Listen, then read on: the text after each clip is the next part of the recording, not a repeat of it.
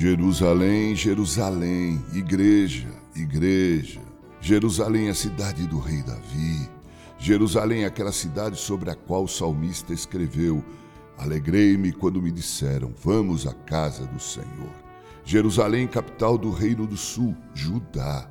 Eis, no entanto, o filho do homem, o Messias, o próprio Deus, vestido da pele humana às portas da cidade de Jerusalém, com palavras tão duras. Jerusalém, diz ele, que matas os profetas e apedrejas os que te foram enviados. Quantas vezes eu quis reunir os teus filhos como a galinha reúne os seus pintainhos debaixo das suas asas, mas vós não o aceitastes. Jerusalém era a cidade onde o templo de adoração a Deus havia sido construído pelo filho do rei Davi, Salomão. Esse templo substituiu o tabernáculo móvel que Israel montava e desmontava em sua peregrinação pelos 40 anos de deserto rumo à terra prometida. Jerusalém era o centro da adoração a Deus. Jerusalém era o centro religioso de Judá, lugar onde havia o sinédrio, o tabernáculo e não poucas sinagogas.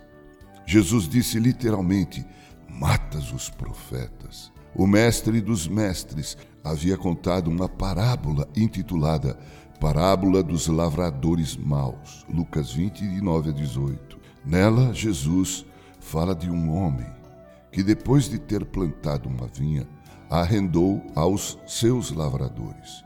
No momento devido, ele mandou um servo para receber a sua parte. Os lavradores espancaram o servo daquele homem e o despacharam vivo. O dono do campo mandou mais dois servos para receber a parte que lhe cabia na colheita, os quais tiveram a mesma sorte do primeiro.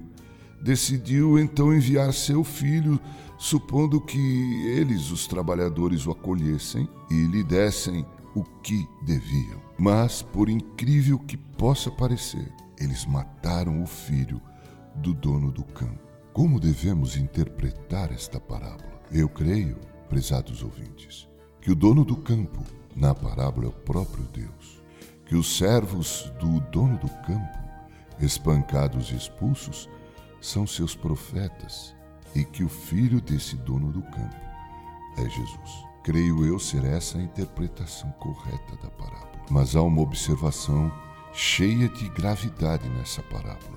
Os lavradores maus eram os religiosos, sacerdotes, anciãos, escribas. Quero compartilhar aqui algumas lições que vejo na parábola citada. Primeiro, a maldade praticada tinha o protagonismo dos religiosos.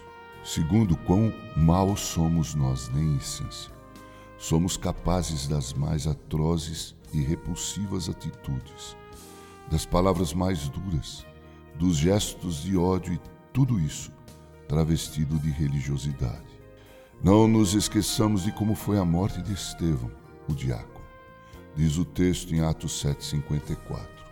Ouvindo eles isto, enfureciam-se no seu coração, rilhavam os dentes contra ele. Esse ódio continua presente, triste, infelizmente, e é praticado justamente por aqueles que deveriam ser exemplo de amor e piedade. Que Deus se apiede de nossas pobres almas, prezado ouvinte e acolhamos seu filho em nossos corações.